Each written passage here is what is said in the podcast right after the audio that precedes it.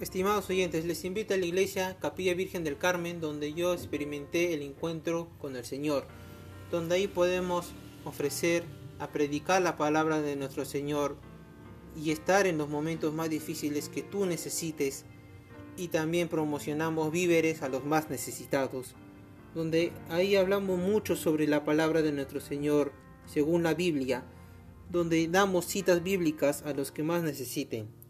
Por ejemplo, Amar a tu prójimo, no importa su color o idioma.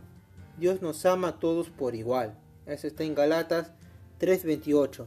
También tenemos otra cita bíblica que el Señor dice, yo te instruiré, yo te mostraré el camino que debes seguir, yo te daré consejos y velaré por ti.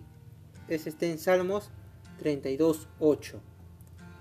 Y así sucesivamente varias citas bíblicas que nos da de reflexionar a muchos de nosotros.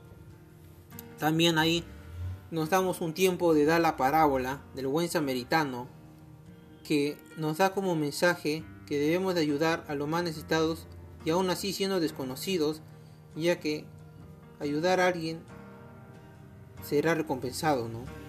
Por algo mejor, que es el reino de los cielos. La parábola de la levadura, que esto nos quiere decir que en nuestro día a día debemos de estar creciendo como la levadura, como una masa, y está fortaleciendo nuestras emociones, nuestras experiencias, evidenciarlos con todos nuestros prójimos.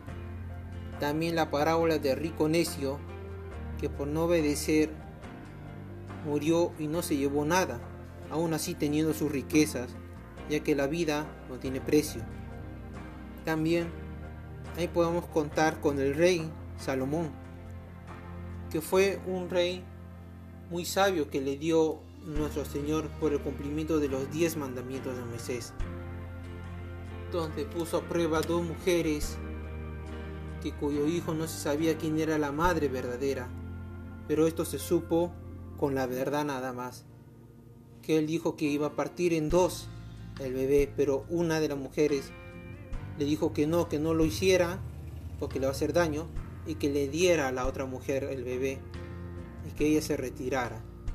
Y ahí en ese cuento es donde vemos que la mentira tiene patas cortas. Y este es un mensaje muy reflexivo y este cuento da mucho a entender. Por ello, les invito a que vayan a visitarlo y podamos así nosotros crecer como prójimos y buenos ciudadanos la palabra de nuestro Señor. Gracias.